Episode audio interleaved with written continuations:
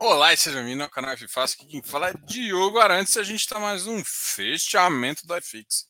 Hoje é o fechamento do dia 16 do 1. É hoje a gente fala do relatório Fox, segundona braba com o relatório Fox. Pam, pam, pam, pam. Vamos conversar aqui. Vamos chegando, vamos chegando, minha gente, meu povo.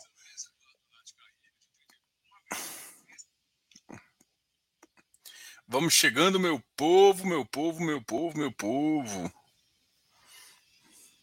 Bora. O que, que a gente.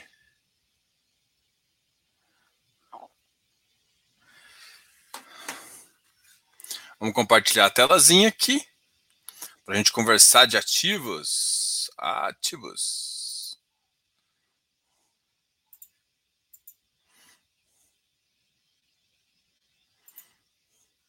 Ativos. Bom, o IPCA segue na alta, basicamente 5,39. Nossa projeção ainda está em 5,5 a 6%, dadas as circunstâncias do novo imposto que vai voltar, quer dizer, do, novo, do antigo imposto que vai voltar. Uh, ah, PIB para baixo, negativaço isso, ou seja, IPCA para cima e PIB para baixo. Tudo que a gente não quer. PIB ainda 2023 bem fraco. A projeção para 2023 já é de 12,5. Então, Lembra que qual que é a nossa revisão aqui? A revisão nossa é que 2023 vai terminar com uma queda de entre 1% a 1,5% no máximo, né? Significa que a previsão aqui já está em 1,25, já está inclusive pior. No nosso cenário ainda pode subir mais um ponto, que é 12,75, ou seja, do jeito que o cenário está, a Selic pode cair até 12,75.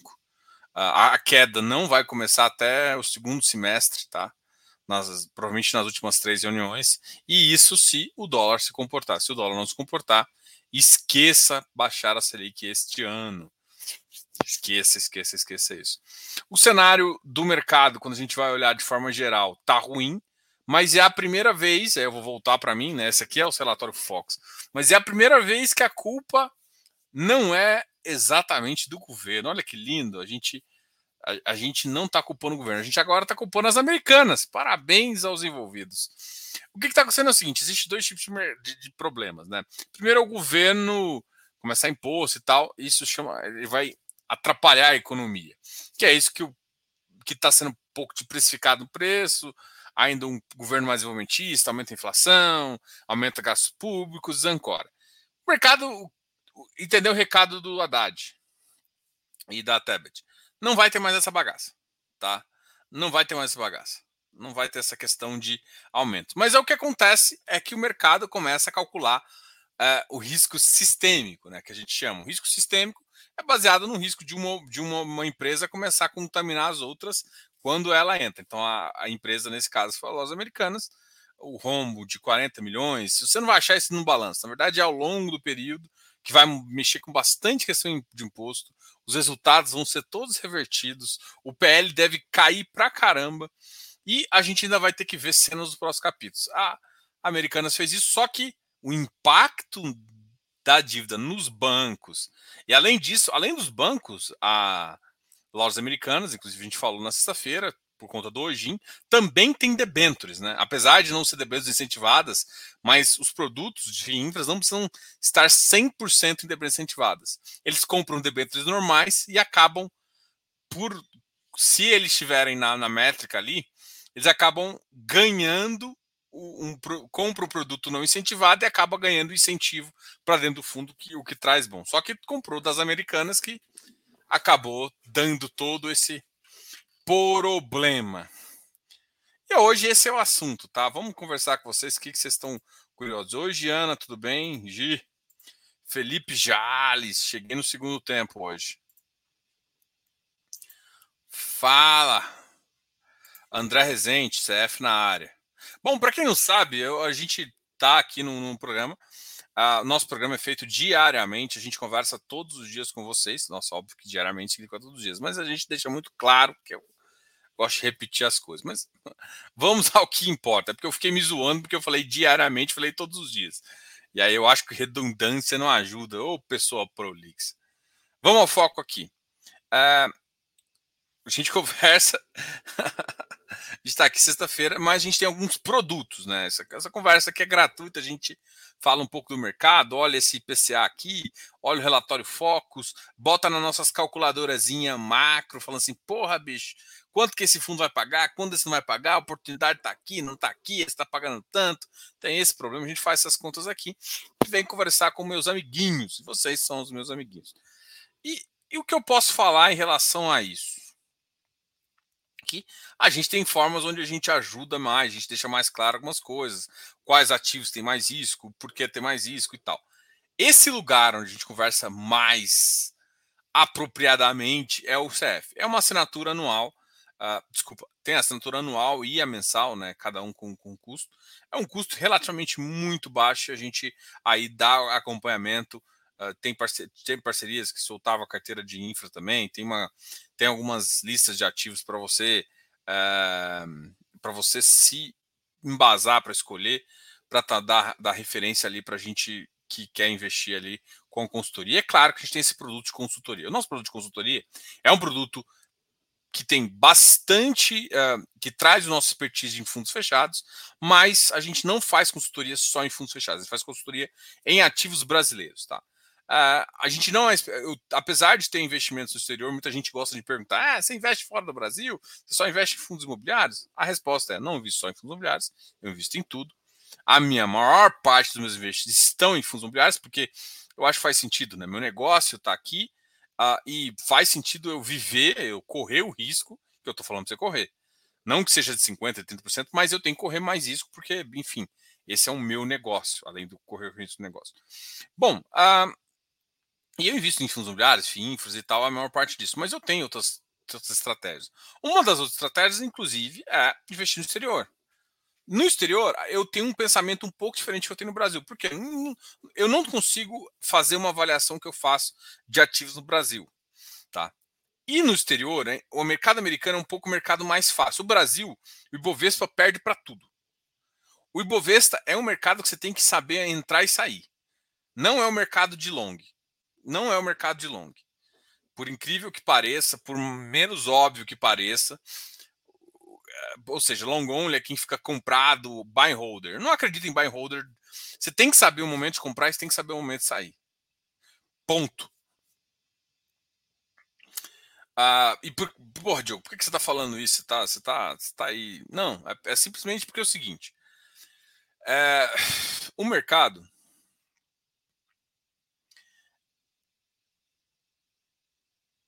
Que, vocês estão falando aqui? Até. Tá, não, deixa eu só terminar essa linha de raciocínio aqui.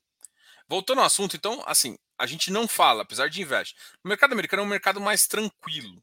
Tranquilo no sentido assim, cara, o maior mercado é liquidez, então os ciclos são mais óbvios. E o S&P bate, com certeza bate inflação, com certeza não, bate inflação, bate tudo.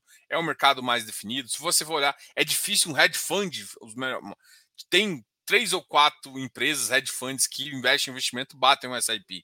Então é muito difícil. Então, se você investir no S&P direto, se souber o momento de comprar na baixa isso, e, e, acompanhar a queda, você vai ganhar muito dinheiro. Então, não precisa de muito esforço para lá. É claro, você pode escolher um outro ativo para algum outro cavalo para ir mais para frente. A mesma coisa também acho que vale para REITs. Então, a gente fica muito confortável em investir lá em ETFs, que não acho que é a mesma confiança que a gente tem aqui, porque eu acho que aqui a análise é muito mais determinada, porque, putz, o Brasil tem casa e casa. Você tem que, porra, e, e, talvez o pessoal ache que eu estou falando isso pela primeira vez, mas desde o momento que eu analisei o primeiro balanço de uma empresa de varejo, para mim, eu não emprestaria um real para uma empresa. Eu não, eu não,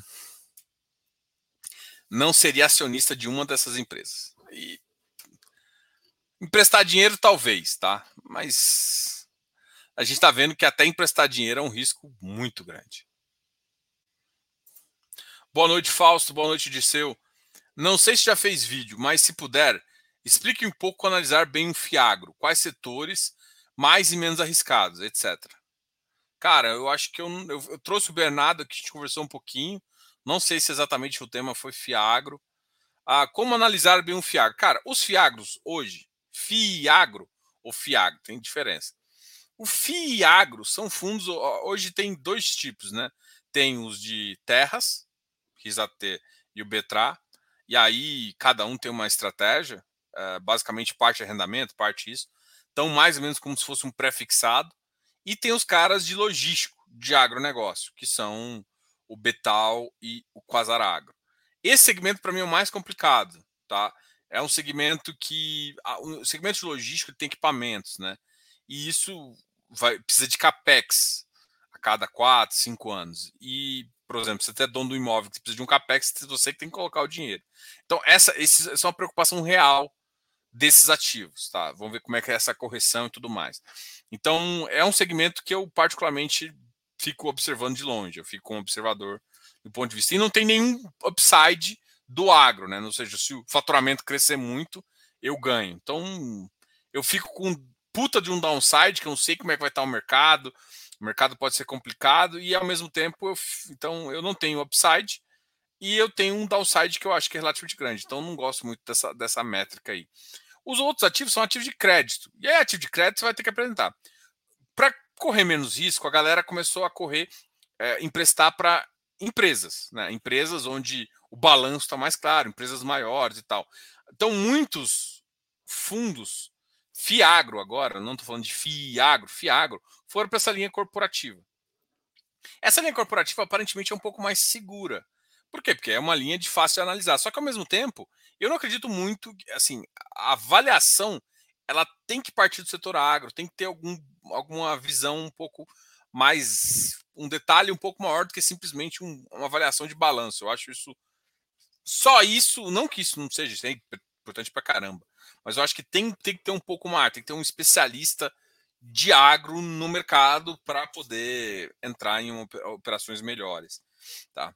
Então, isso, isso para mim é um forte. Tem segmentos que a gente tem um pouco mais de EC, o segmento sucrocoleiro é um segmento que, uh, historicamente, não é um, é um segmento complicado, só que ultimamente as operações têm melhorado. São os, são os segmentos que mais têm rating. Ó, olha tanto que isso é desconexo. É os segmentos que mais têm, é os que no curto prazo mais se profissionalizaram, né, que mais conseguem capital. Por quê? porque ele tem mais rating, ele tem mais informação. Em compensação, sempre foi o mais zoado, né? As indústrias, as, as, as empresas que faziam essa extração de cana e fazia moeda, fazia tudo isso, era, eram empresas que geravam, o mercado gerava bastante dúvida em relação a isso, com equipamentos antigos, que não cuidava de manutenção. E isso vem melhorando, vem mudando um pouco a imagem algum o mercado cresceu em capital market de alguns e deixou um pouco mais profissional. Então, você tem algumas coisas. Outra coisa que o mercado topou mais de risco e o risco ficou mais interessante sendo também a questão das cooperativas. A gente achava que a cooperativa ela funciona ela, ela, ela, ela, ela funciona tanto do lado para comprar melhor quanto para vender. E ela então ela consegue ter um pouco de capital ali. E, e aí o que, que acontece? Como você tem uma carteira muito grande, para fazer essa, essa transparência entre produtor e, e, e às vezes até o, o, o vendedor né, do, do, do, insumo, você consegue também. Essa empresa ela tem um conhecimento de quem são os melhores pagadores, histórico de pagamento e tudo mais, e consegue gerar empréstimos para gerar a operação dela. Porque o agro ele tem um não talvez um defeito, mas ele tem uma característica. O agro precisa muito de OPEX, que são, é caixa operacional. A, a maioria das pessoas, não, as maioria das empresas ou dos, dos operadores, produtores do agronegócio não trabalham com caixa próprio. Eles acabam o lucro investe em alguma coisa, investe isso aqui. Eles precisam do capital, ou seja, ele pega parte é, de um do insumo no, no, crédito e tudo isso ele tem que pagar ali no final da safra para ver o que tem lucro ou não. Essa questão você precisa de, de, de forte capital e é uma das coisas que tem. Então, a, cooperativas têm sido operações interessantes, pulverizadas. Outras operações que são pulverizadas também são operações com revendedoras, né, revendedores de insumos agrícolas. Então, esses foram o mercado, ou seja, quando o mercado vai mais especializando, ele vai mais para esse lado. E algumas operações foram operações mais corporativas, onde você conhece um pouco o risco corporativo com taxas algumas maiores ou não, às vezes com uma segurança de algum equipamento, alguma coisa nesse sentido. Boa noite. É, sobre o PLOG, apesar de ser um monoativo com três unidades está em uma bela localização.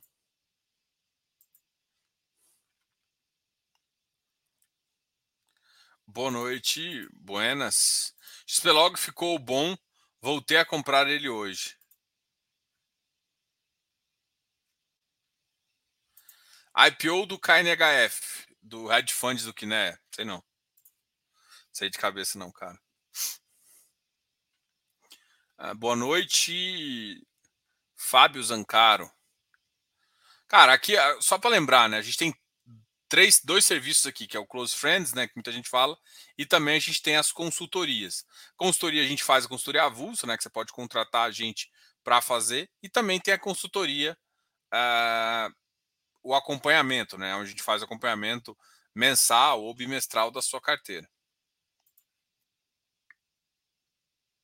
KNHY na mínima do ano, parece muito bom IPCA mais 11. É o que todo mundo está olhando. Jogão, sobre vigia foco deles é bem específico. Você enxerga um risco maior por isso?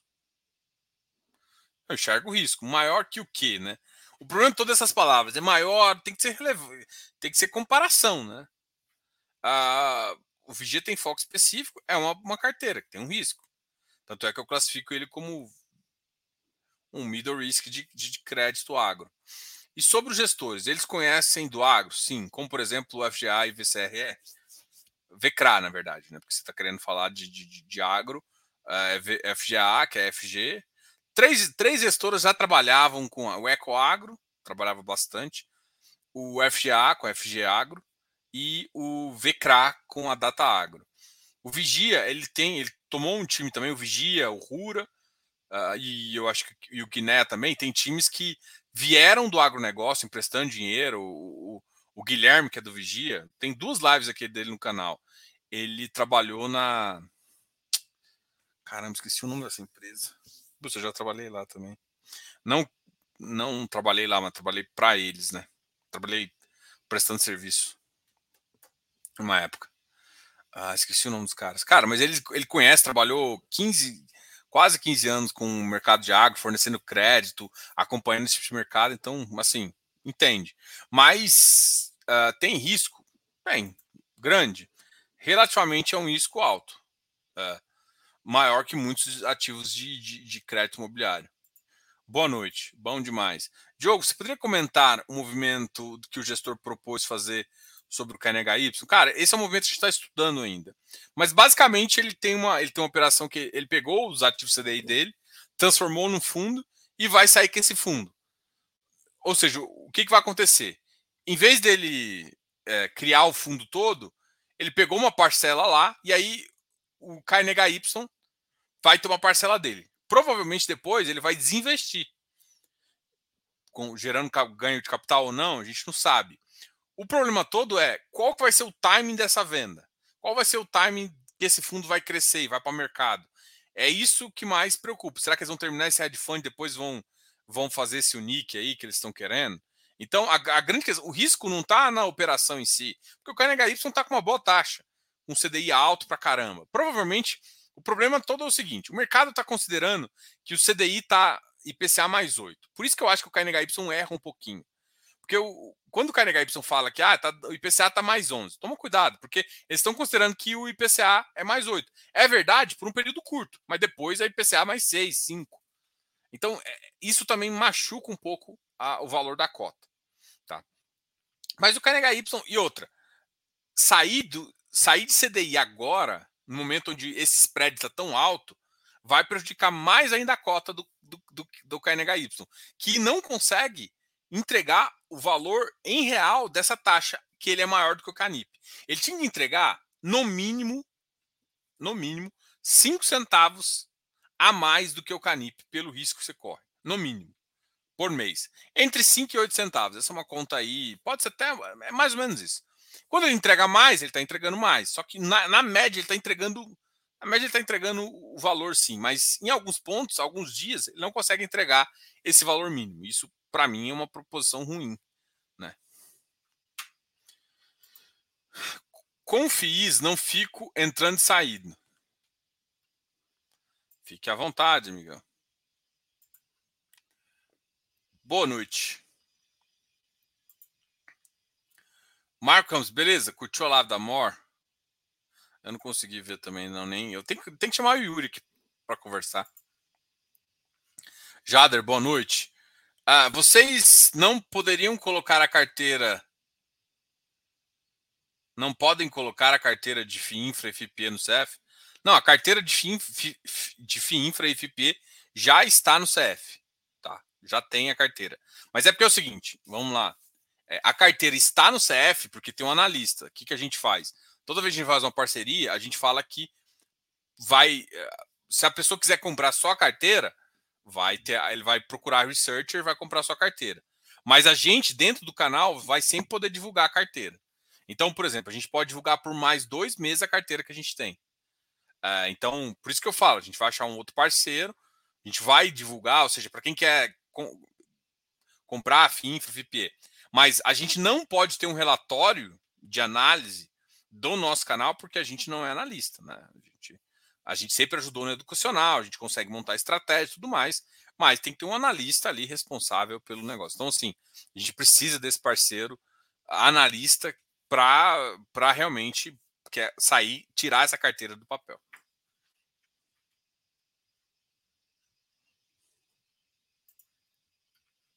Ah, tô ligado. É, imaginei depois. Ah, Risa. Risa TA. Terrax. Mudando um pouco. Nas últimas questões não permite recompra.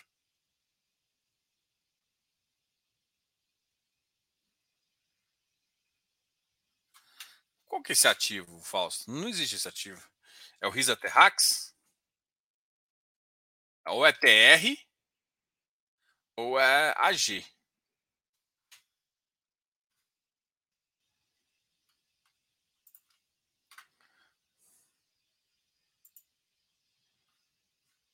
Boa noite, Adelmo. Boa noite.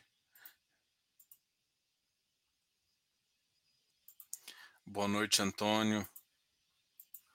Diogão, eu falei sobre o Vigia, de risco corporativo do Vigia. Valeu pela resposta. É que assim, você falou que o foco deles é bem específico. Você enxerga um risco maior para eles? Cara, eu não gosto de risco puramente corporativo, mas ele não tem só risco corporativo, né? Ele, é, ele gosta de revenda e ele gosta também de cooperativa. Ele tem esse risco também. Ele não corre só risco corporativo, não. Ele corre risco corporativo também. Mas o pessoal lá é, um, é uma galera que entende. O Rura também, KNCA. É que o KNCA e o FGA é os caras que estão mais em sucro alcooleira.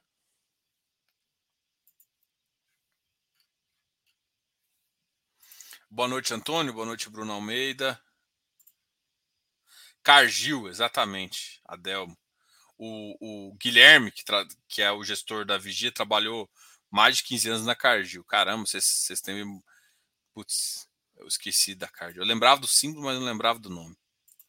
Valeu, obrigado aí, Adelmo. Professor, antes era mais simples os FIs. Hoje tem muitas variáveis difíceis para a pessoa física analisar. Como fazer?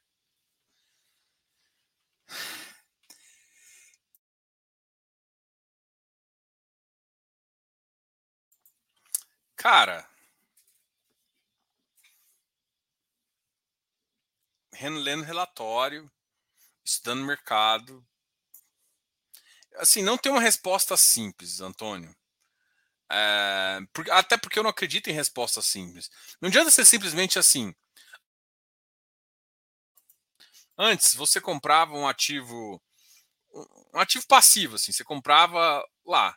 Você comprava passivo, se você errou ou acertou, você vai ver, assim, o mercado ia te dizer. Porque às vezes você comprava um ativo na Faria Lima ficou bom. Às vezes você comprou um ativo lá em Moema e, porra, você errou, era para ser residencial, você comprou comercial, a vacância tá difícil, ou você comprou na próximo da marginal, você errou. E aí o resultado não vem, a vacância fica alta do ativo. Isso. Hoje em dia não tem só isso. Então, hoje em dia é um pool de portfólios. Você tem que começar a avaliar como é que a gestão faz essa compra, essa venda. Eles estão tendo prejuízo, estão tendo lucro. Então, realmente ficou mais complicado. Você tem que analisar mais o histórico, vendo. Mas isso, para mim, chama-se amadurecimento, amadurecimento do mercado. Os mercados mais amadurecidos, você começa a ter mais parâmetros de comparação. E o parâmetro de comparação deixa de ser só números. Passa a ser um ativo real. Então, por exemplo, os REITs, a comparação também é o mercado de, de, de imóveis dos americanos. Aqui passa a ser o nosso mercado de imóveis. E aí o iFix é simplesmente um mercado líquido dessa posição que ele tem. Então, assim, a resposta é simples. Como fazer? A resposta é estudar. Não é tão óbvio assim, né? A gente, a gente viu, eu trouxe, eu trouxe o, o um dos diretores da Binswager lá para falar um pouco de estudo e pesquisa. Cara, hoje em dia o mercado de fundo imobiliário ele é muito voltado para número. Né? As pessoas físicas gostam muito de dividend yield e olham um pouco os dados de pesquisa de como é que está fechando, de como é que está fazendo isso. Talvez não faça sentido para aquela pessoa avaliar, mas faça sentido para um consultor, para um. Porque é aí que tem valor. O valor está em saber se a recuperação é alta e também, cara, e tem um risco, né? De como é que esse mercado vai se comportar. Então, assim, as variáveis sempre estiveram lá. Só que antes elas eram simplificadas. Hoje, você tem mais acesso à informação, mais acesso à informação significa que você vai cobrar mais, você tem mais informação para você decidir. Então não é que eu acho que ficaram mais difíceis. Eram difíceis e as pessoas simplificavam demais. E aí, tipo, uma coisa que era bem difícil, simplificava demais. E aí fica fácil, mas fica errado. Agora, o pessoal tem um nível de, variáveis corretos de avaliar um ativo. Mas dá mais trabalho. E talvez não seja o seu caso, que você não gosta.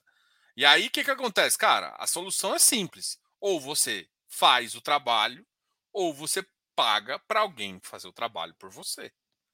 E alguém que você confia, alguém que você acha que é interessante. Cara, o problema todo é que a solução hoje, a gente tem muita informação grátis. Mas por mais que a gente tenha informação grátis, as informações que são relevantes a ponto de tomar decisão, por exemplo, essas informações que eu falei da Binswager, das maiorias das pesquisadoras, não são grátis. E outra, por mais que você tenha informação, a análise da informação é tão importante quanto a própria informação. Então, hoje a informação não é cara, a análise tem que ser uma análise boa. Então, assim, o que acontece é, tem, você tem todas as variáveis, não ficou mais complicado. Você só tinha que ter feito isso desde o começo. Dá para fazer e avaliar, entendeu? E aí você percebe que o segredo tá no acompanhamento. Acompanhamento é tudo. Oi, José Lima. Boa noite. Hoje não tenho acompanhado muito. Só na praia de férias. Por isso que a NHY tem caído esses dias. Ah, é porque você não está comprando, né? Diogo, qual o racional que você acha que a gestão da RBR tem para baixar a alocação do CDI bem no momento. Ah, sei lá. Sei lá. RBR para mim é elas não, ele não consegue as operações num ponto, aí só consegue IPCA e fica trocando a operação. Ah, sei lá. Estão sempre fazendo isso na frente do tempo. Cara, não faz sentido você trocar. Cara, CDI é porque assim, o mercado não. O mercado é de CDI hoje. Pode ser que ele vire para IPCA? Pode. Pode ser que IPCA fique tão interessante quanto e aí se equilibre a carteira? Pode. Mas você não precisa preocupar disso agora. Talvez se preocupe no fim do ano. Ah, mas o RPRI está fazendo isso. Cara, eu já fiz o paper. Isso aqui, se você tomou na cabeça, você tomou gratuitamente, porque foi falado, tá? Isso aqui eu já falei, já. Isso aqui eu falei pra caramba. Não é a primeira vez. Fizeram no RBRY, no... Não gostei do que fizeram no RBRX, emissão. Eles antecipam a emissão que não precisa antecipar. Tipo assim, os caras têm uma boa gestão de crédito, mas as decisões macro de emissão, de mudança interna, é péssima. É, é horrível, é horrível. Eles, tão, eles têm tomado decisões horríveis lá dentro. Horríveis, assim, tipo assim. Nossa senhora, e é uma gestão que eu gosto, de novo. Gestão de crédito, a originação é boa da RBR. Tanto é que ela está com parceria com a, com a, com a com a própria Quinéia, se não me engano, esse RPRI. Mas não faz muito sentido o que eles estão fazendo. E há muito tempo não tem feito. Desde o RBRY, estava todo mundo esperando um monte de CDI, de repente compraram IPCA. Porra, depois daquilo lá, esquece, assim. Tem que dar uma congelada um pouquinho esperar para ver que E aí você vê atrai erro atrás de erro em relação a isso, em relação ao indexador. Enquanto todo mundo tenta acertar, aumentar um pouco o CDI, sabe que o CDI ainda é, o, é a coqueluche do momento, faz o contrário. Você acha que o Max 11 pode sofrer com Americanas? Pode. Ele pode travar algumas lojas ruins. E aí o Max vai se, se ferrar. Gente, assim, eu vou, eu vou, usar o mesmo exemplo que eu dei. Vou usar o mesmo exemplo que eu dei pro, pra, hoje no, no, no Instagram. Vamos pensar que você tem um apartamento. Vamos pensar, você tem um apartamento. E aí, você descobre, né, sei lá, porque veio notícia de que o seu inquilino, que tinha uma faminha, perdeu o emprego. Perdeu o emprego. Só que você sabe que o cara tem mais ou menos seis meses aí de caixa para pagar o negócio, seis a 12 meses. Americanas tem 8, tem 8 bilhões ainda de caixa, por mais que tenha a dívida lá. Tem que ter enquadramento, é diferente. O problema não é, não é tipo o caixa, tem um rombo no caixa de menos 12 milhões e não consegue pagar, não tem caixa. Tá gerando operação. Qual que é o problema? O problema tá que o balanço ninguém confia. E mudando o balanço pode mudar resultado, baixa PL. Então, caralhado. Então, o PL que tá de, acho que 12 ou 15 milhões, bilhões, pode ser um PL de 5. Você tem que fazer um puta de um aporte para reenquadrar. Então o problema está de confiança. Então você não confia nesse cara. Mas ele tem um resultado. Ele pode fazer tudo. Só que vocês também sabem que esse cara tem pais ricos. Até o cara ficar inadimplente ou não, você não pode fazer nada. Então você não vai fazer nada. No curto prazo, ele vai continuar pagando. A não ser que, por exemplo, ele deixe pagar porque ele entrou na justiça ou porque aconteceu alguma coisa só para não querer pagar. Mas, no geral, ele vai continuar pagando. Ele até entrou na justiça, mas ele pode continuar pagando por um tempo normal até resolver algumas coisas. Então, basicamente é isso, cara. Você tem um cara que vai fazer. Seu apartamento mudou de valor? Não. Seu apartamento está lá, vai mudar de valor. O que, que vai acontecer? No, no geral, você pode ficar um período que é o período de recuperação, o período ali que ele ficou sem emprego, não consegue, até decidir se ele vai continuar ou não, até você conseguir entrar na justiça e tirar esse cara, esse período você vai ficar sem essa receita. É isso. O problema todo é que tipo, o Max tem um péssimo portfólio. Agora, o que, que, você acha que pode sofrer? É óbvio que vai. No curto prazo, vai sofrer com fluxo de caixa. Agora, é, nem tudo em fundo imobiliário é só o fluxo. Parte é fluxo. Outra é o próprio ativo. O ativo está lá. O valor do que você pagou no seu imóvel está lá. Você só perdeu, o cara só perdeu o emprego e não vai conseguir te pagar. É isso, assim, não, não muda muito. Ah, o que, que você acha? O que, que você acha pode sofrer? É óbvio que pode sofrer. O cara perdeu o emprego. Mas ele tem caixa para se bancar por um tempo. Depois desse tempo, será que vai acontecer? Não sei. A mesma coisa pode acontecer com americanos. Americanos tem 8 bilhões de caixa. Agora, se todo mundo coletar a dívida ao mesmo tempo, fudeu com a empresa. Por isso que eles entraram na justiça. Então tem, tem problema lá. Então o que, que pode acontecer? O pior cenário é perder 35%. E ter problema de tirar o inquilino. É, esse é o seu problema.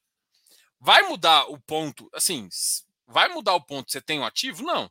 Agora, uma vez que você saiu, vamos supor que você perdeu dois anos aí, o cara parou de pagar e você perdeu dois anos para tirar o cara. É dois anos sem fluxo, sem fluxo de caixa. Qual que é a questão? E aí? O ativo é bom o suficiente para que outra loja vá para lá e queira ocupar? E quanto que ele vai pagar? É essa a pergunta. Ou seja, você vai ter um problema de, de fluxo de caixa e depois tem que achar um outro inquilino. Mas é isso, o ativo continua valendo e tal. Então pode sofrer? É óbvio que pode sofrer. Nada garante que o cara quebrado vai continuar pagando. Ele pode querer reduzir, pode querer entrar na justiça, pode fazer várias coisas. Então, o impacto pode ser real, como pode não ser. Pode ser que em menos de seis meses os, os, os, o papai faz o aporte lá, os bancos ficam mais tranquilos e a empresa nem entra em recuperação judicial. Pode ser isso? Pode.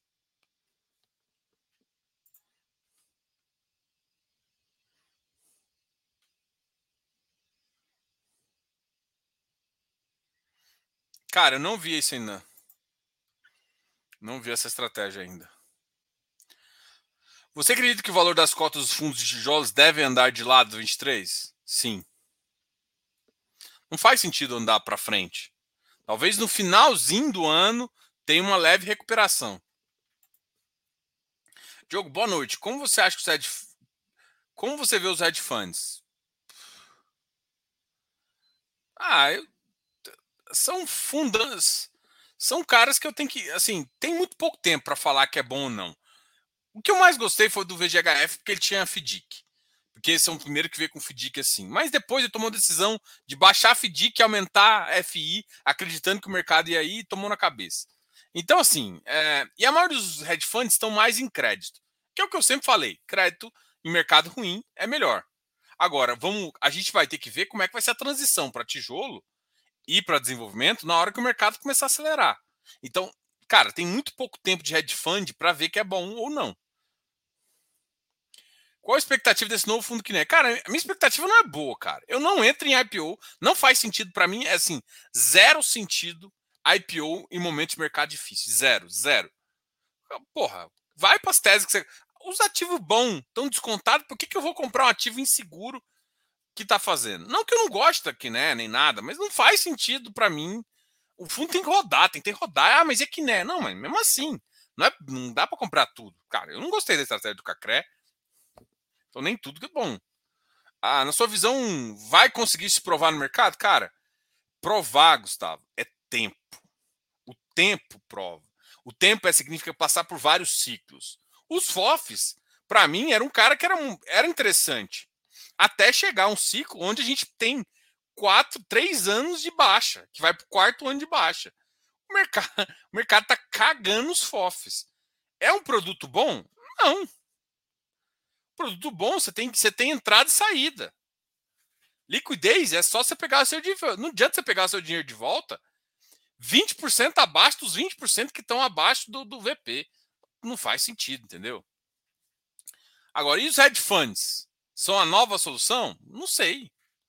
Só vamos dizer. Porque quando você surge na. na, na, na uma coisa é quando você, você surgiu na baixa, os hedge funds surgiram na baixa. Então, surgir com crédito, não é porque. Ah, estão se dando muito bem os hedge funds. Estão, porque surgiram agora e está todo mundo para crédito, que é óbvio. Só os loucos que estavam em, em, em tijolo. Só os loucos. Ah, mas me falaram, falaram errado. Porque... Ah, mas agora é hora de comprar. Cara, com a tese, cada vez mais eu olho o CDI. O CDI era para cair agora no meio do ano. Depois, depois não sei o quê. E aí, de repente o CDI vai cair lá em 25. Eu tô zoando aqui, tá? Mas vamos, vamos supor que vai cair só em 25. Mano, você tá doido? Você vai ficar com, com juros caindo, pagando 14? Seu tijolo não vai valorizar, amigão. Esquece. Vai andar de lado o resto da vida. Vai, até 25 não vai fazer nada. Aí você vai falar que é melhor ficar em tijolo porque você está comprando oportunidade? Não está comprando oportunidade. Você está comprando carrego ruim. Está comprando. Então, então viro ficar na CDI. Então, assim, tome cuidado com o que, que acontece. Para se provar no mercado, é tempo. Você só pode falar um ativo se provou depois que ele passar uns três ciclos de alto, três ciclos de baixo. O que o FOF me provou? O FOF é ruim? Não. Mas ele me provou que num ciclo longo de baixa, igual tá há três anos, ele está se fudendo. Pode ser que se a gente tiver um ciclo curto de alta, ele não recupera mais. Pode ser que a gente tiver um ciclo longo de alta, ele fica muito melhor. E aí, no geral, fica bom. Então, assim, até FOF não dá. O problema todo é que, assim, um ativo que fica tanto tempo no vermelho, bem abaixo do VP, um ativo que é negociar, ou seja, um ativo que basicamente é você pegar o preço de tela e botar no VP, que é isso que os caras fazem, e ele ser negociado 10, 20% abaixo, é um produto mal precificado por estratégia, não sei, enfim. Ah, o juro 11 sempre sendo negociado acima do PVP, vem aumentando de forma bem discreta. Ah, o pessoal tem comprado o ativo, né? Correia, boa noite. Ah, melhorei um pouco depois do CF, mas sei que ainda estou muito atrás para não. Calma aí.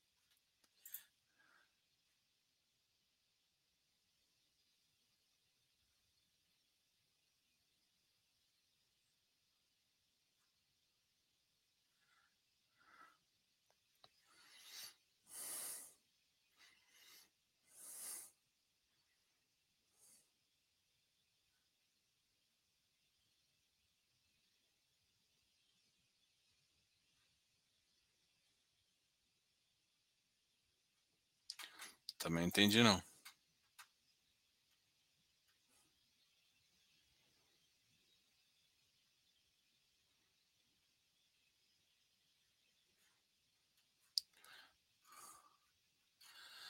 Bom, pessoal, é isso. Eu vou terminar aqui. Acho que travou não, Gi. Tá aqui. Oi, Júlio, tudo bem?